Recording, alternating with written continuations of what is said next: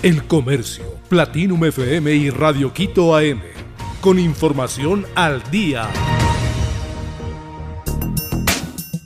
Generación de empleo, tarea pendiente del gobierno en su primer año de gestión. En los 12 primeros meses del gobierno de Guillermo Lazo, el país ha tenido algunos avances en materia económica. Sin embargo, aún falta mucho para que ese mejoramiento se traslade al mercado laboral y se siente en los hogares ecuatorianos. Asimismo, el éxito de la vacunación contra el COVID-19 que permitió una reactivación económica no se tradujo en más plazas de trabajo. Walter Spurrier, analista económico, señaló que en materia fiscal el gobierno ha tenido ingresos importantes, gracias a una mayor recaudación tributaria y a los altos precios del petróleo en el ámbito internacional. Los recursos han sido destinados principalmente para reducir el déficit fiscal, que antes de la llegada de Lazo alcanzaba 6 puntos en el Producto Interno Bruto, es decir, era una situación inmanejable. Recalcó, más allá del mejor desempeño macroeconómico, hay cifras internas que reflejan un primer impulso de la reactivación económica tras la crisis generada con el inicio de la pandemia en el 2020. Entre otras, están el crecimiento de las ventas internas, recaudación del impuesto al valor agregado IVA y el incremento de los depósitos en el sector financiero. Juez niega acción de protección a favor de Iván Saquicela. El Consejo de la Judicatura informó que un juez negó la acción de protección a favor del presidente de la Corte Nacional de Justicia, Iván Saquicela. La institución dio a conocer de esta decisión a través de un comunicado emitido en su cuenta de Twitter.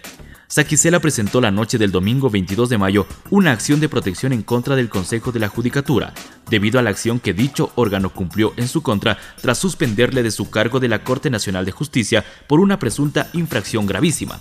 El comunicado emitido el lunes 23 de mayo a las 18.34 detalla que el juez de la Unidad Judicial Especializada contra la Violencia de la Mujer de Cuenca negó la medida cautelar solicitada por Iván Saquicela dentro de la acción de protección que presentó en la capital Azuaya a las 20.48 del domingo 22 de mayo.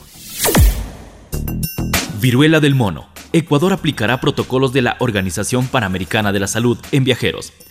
África Central y Occidental son las zonas endémicas de la viruela del mono, una zoonosis de tipo selvática que activa una nueva alerta epidemiológica en el mundo por su diseminación en países europeos y también en las Américas.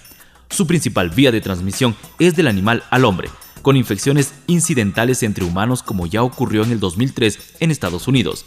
El reciente brote sumaba hasta el sábado 21 de mayo del 2022 92 casos confirmados y 28 sospechosos, según informes de la Organización Mundial de la Salud. El domingo 22 de mayo, el Ministerio de Salud Pública activó los procesos de vigilancia del virus en el Sistema Nacional de Salud. En el Ecuador no hay reportes de la enfermedad, pero siguen los lineamientos de organismos internacionales para la posible detección, en especial en los principales puntos de entrada internacional como Guayaquil y Quito.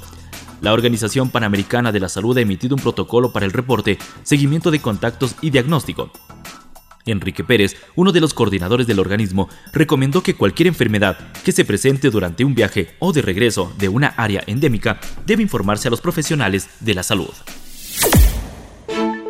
Margot Robbie protagonizará la nueva entrega de Ocean's Eleven.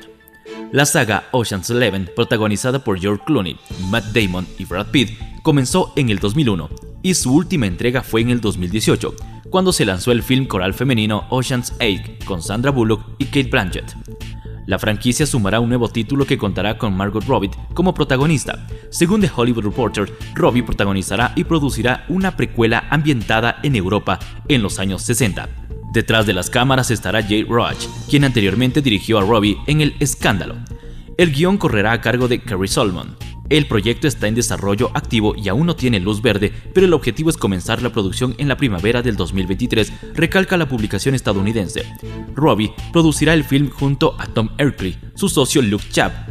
Roach también ejercerá como productor con Marshall Graham a través de Single Delirious, Gabe Rose, Olivia Milch y Joseph McMara de Luke Chapp son los productores ejecutivos. Village Road Show también participará en la producción ejecutiva y en la financiación del proyecto.